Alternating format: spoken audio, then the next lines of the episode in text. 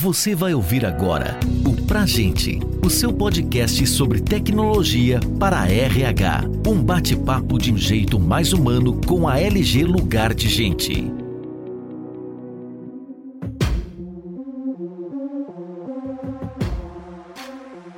Olá, eu sou a Dani Vasconcelos, gerente de inovação e SG na LG Lugar de Gente. E hoje nós recebemos o Fernando Bueno, CEO da Único RH, uma empresa lugar de gente. Seja bem-vindo, Fernando. Ah, muito obrigado, Dani. Um prazer aqui falar com vocês. Fernando, existe um ditado super difundido de que tempo é dinheiro. Acredito que o recrutamento e seleção e admissão digital tocam diretamente nesse ponto. Estou certa? Você pode falar para gente quais são as maiores diferenças entre admissão digital para o método tradicional? Posso sim, Dani. O método tradicional, ele sempre traz uma burocracia maior, tanto para o candidato quanto para a empresa.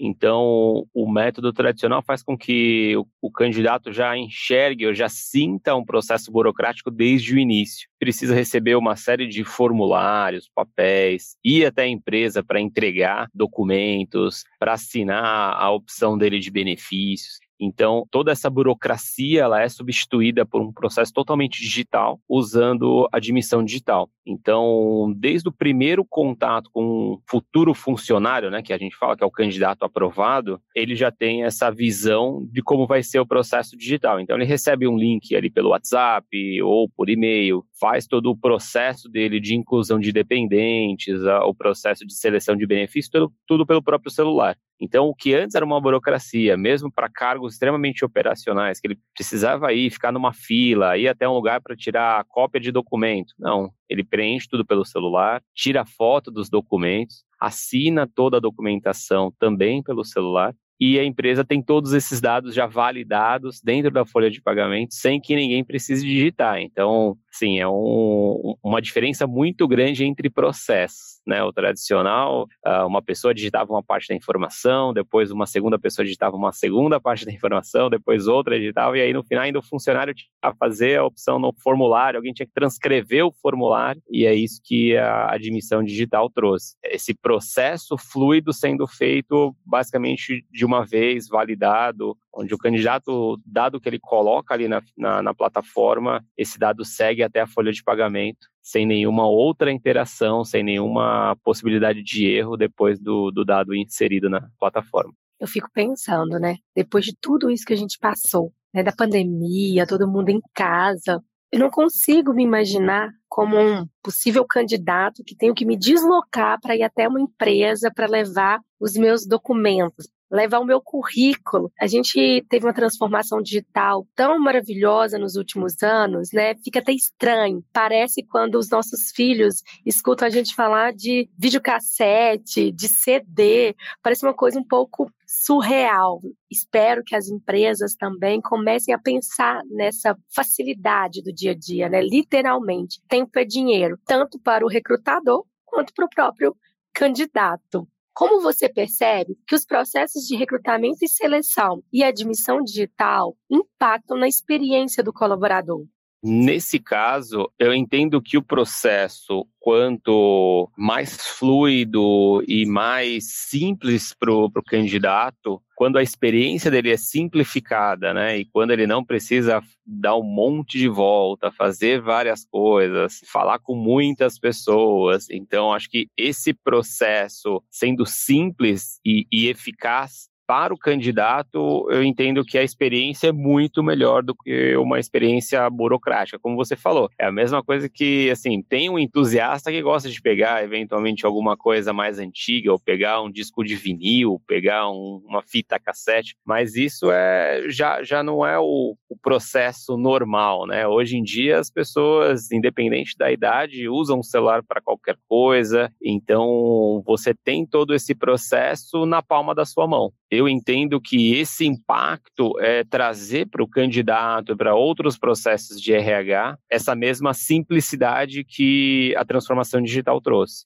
A inclusão digital de todo mundo. Esse é o impacto positivo desse processo, né? A gente fazer com que todos façam o processo da sua casa ou que possam ser ajudados por outras pessoas. Então, eu entendo que o impacto é extremamente positivo por ser mais rápido, né? E por ser mais fluido, que as pessoas façam o que elas já estão acostumadas a fazer, né? Por isso que essa comunicação, eventualmente pelo WhatsApp ou por SMS, por e-mail, as pessoas acabam já se identificando e fazem todo o processo de forma mais fácil além de ter essas ferramentas, né, essa facilidade digital, tem que existir muito essa preocupação da usabilidade. Tem que ser simples, porque ele tem que atender qualquer faixa etária, né? Um jovem que vem entrar para poder fazer esse processo, ele tem que conseguir usar, né? Uma pessoa numa idade um pouco mais avançada, que não tenha tanto contato, né?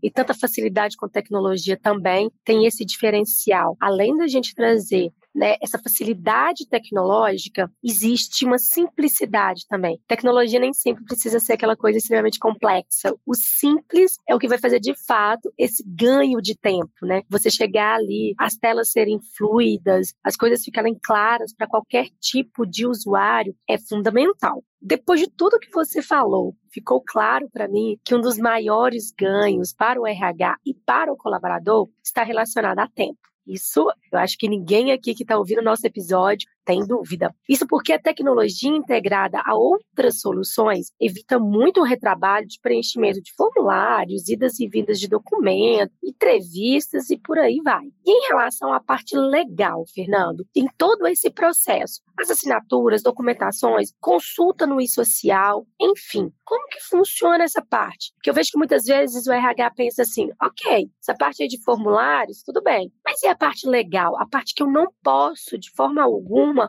cometer nenhum erro. Como que o admissão digital, junto com o recrutamento, pode apoiar?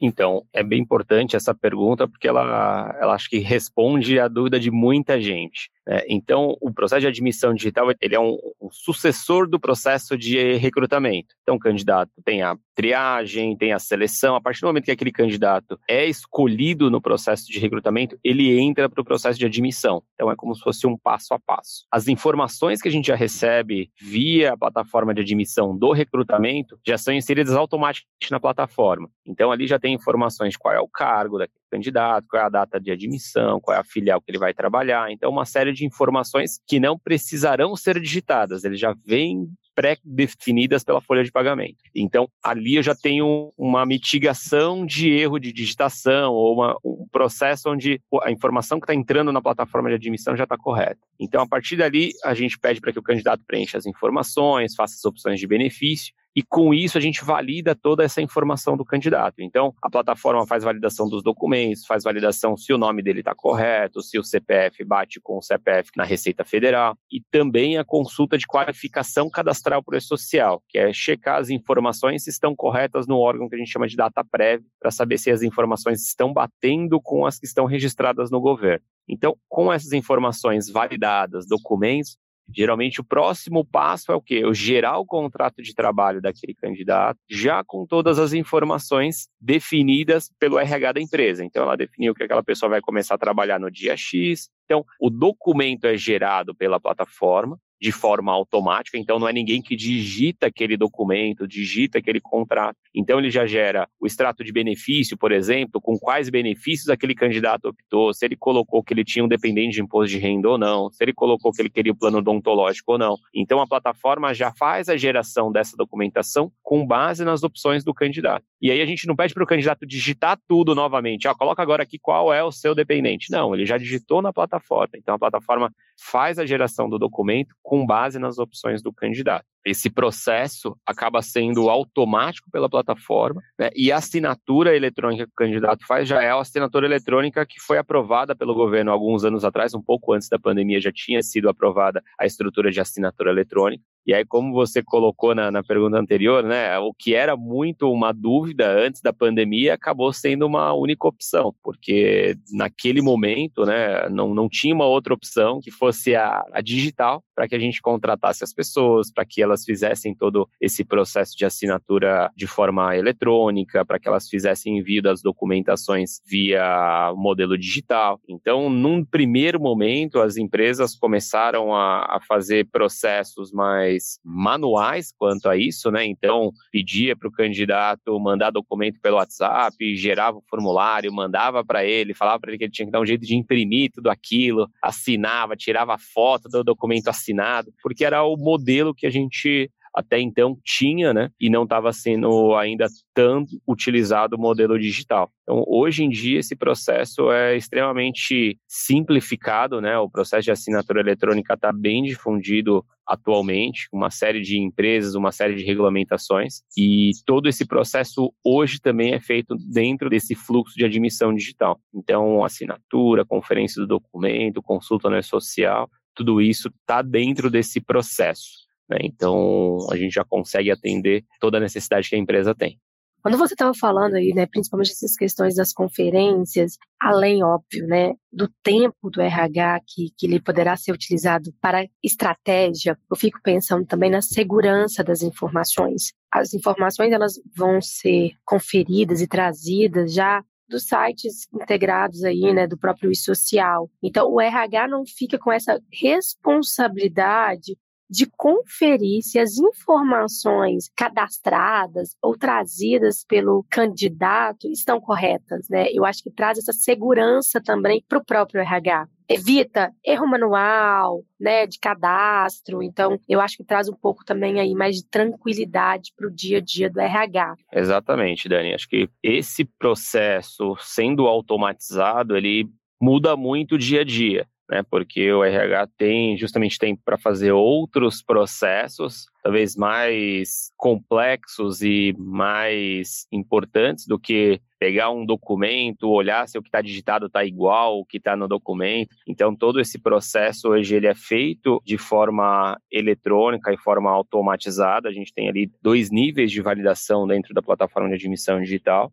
todos esses documentos básicos são 100% validados na plataforma. Então, a gente tem alguma eventualidade de documentos extremamente específicos da empresa, mas aí esses acabam sendo tratados como uma exceção. Mas grande parte da documentação do processo de admissão já é feito de forma automática no início do processo o candidato ele não consegue nem finalizar se ele não colocar o documento correto que foi solicitado pela empresa naquela estrutura de admissão. E a plataforma, como você mencionou na, na pergunta anterior, ela precisa ser extremamente simples para que todo tipo de candidato faça esse processo. Então, é uma plataforma única que admite tanto o, a pessoa que é extremamente operacional, quanto o gerente, o diretor, é a mesma plataforma. Então, o que muda muitas vezes é a solicitação de documentos são diferentes, ou as opções de benefícios são diferentes de um para o outro. Mas a plataforma é extremamente simples para atender todos os tipos de público. Com tantas mudanças no mercado de trabalho, desde as novas gerações iniciando em seus primeiros empregos, aos novos formatos de jornada de trabalho,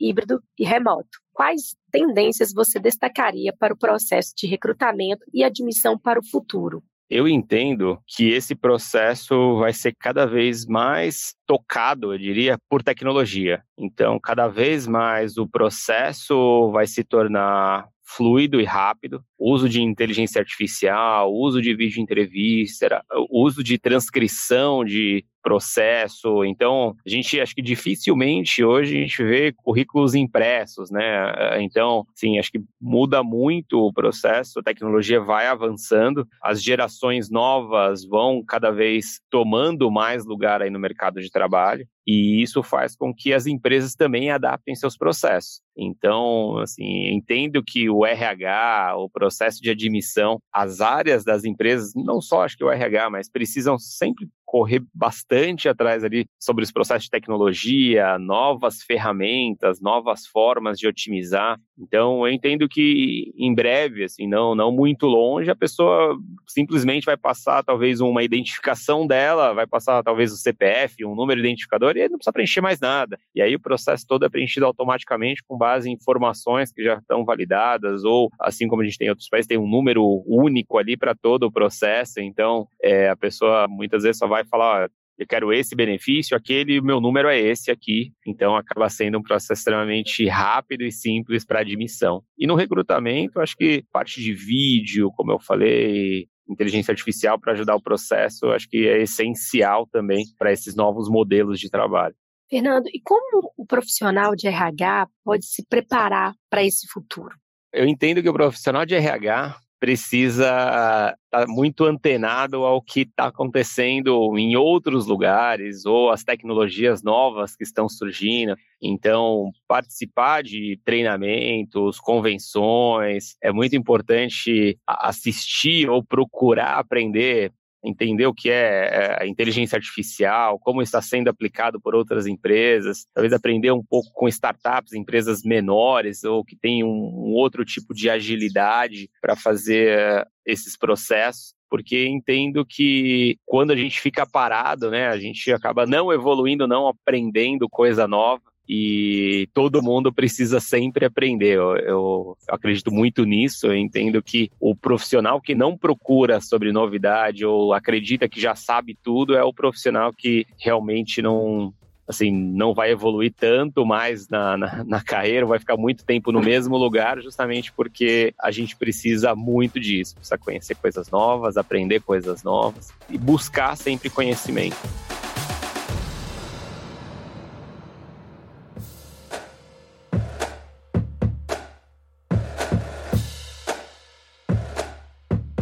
Estamos chegando né, ao final aqui da nossa conversa, mas antes eu gostaria de agradecer a sua participação, Fernando. Muito obrigado pela colaboração. Foi um imenso prazer contar com você nesse episódio. Peço aí que você faça aí a sua despedida para os nossos ouvintes, dê alguma dica final aí, fale um pouquinho sobre as suas redes sociais, como podemos nos conectar com você. Muito obrigado aí, Dani. Eu agradeço também muito esse convite. É muito gratificante poder compartilhar um pouco sobre admissão digital ou sobre transformação digital dentro do RH. Eu sou uma pessoa que sempre fui um inconformado com processos tradicionais ou com processos manuais.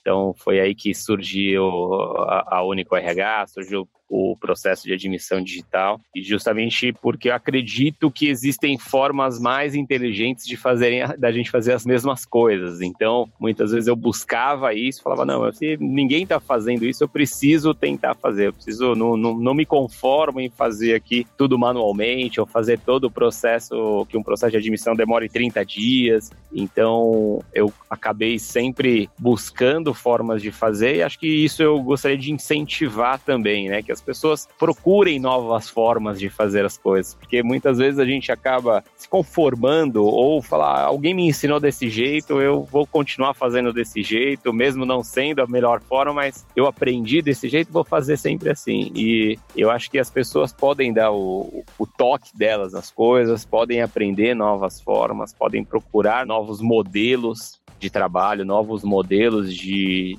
de fluxos de processo ou de tecnologias. Então, acho que a gente precisa sempre estar aberto a esse tipo de situação. Não se conformar, eu acho que essa é um, uma parte bem importante aí para quem trabalha, independente da área, né? E tecnologia está aí para tudo. Então, todas as áreas, acredito que tecnologia tem uma importância ímpar, né? Acho que realmente vem há algum tempo aí tecnologia tomando conta de tudo ou entrando em todas as áreas e cada vez mais isso vem acontecendo. Quem quiser me encontrar pode seguir a, a Único RH, nosso Instagram é UnicoRHBR, né, arroba UnicoRHBR, e eu sou o Fernando Bueno, pode me procurar no LinkedIn, né, Fernando Bueno da UnicoRH. Estou à disposição para qualquer dúvida, qualquer pergunta. Gosto muito de conversar, de tomar café, de poder falar sobre qualquer assunto. Então, fico aí totalmente à disposição de quem estiver ouvindo. A gente quiser me procurar, me procure nas redes também.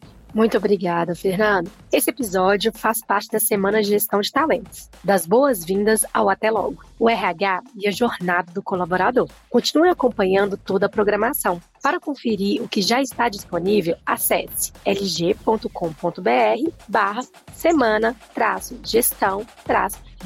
Talentos ou no link disponível na descrição desse episódio. Até a próxima!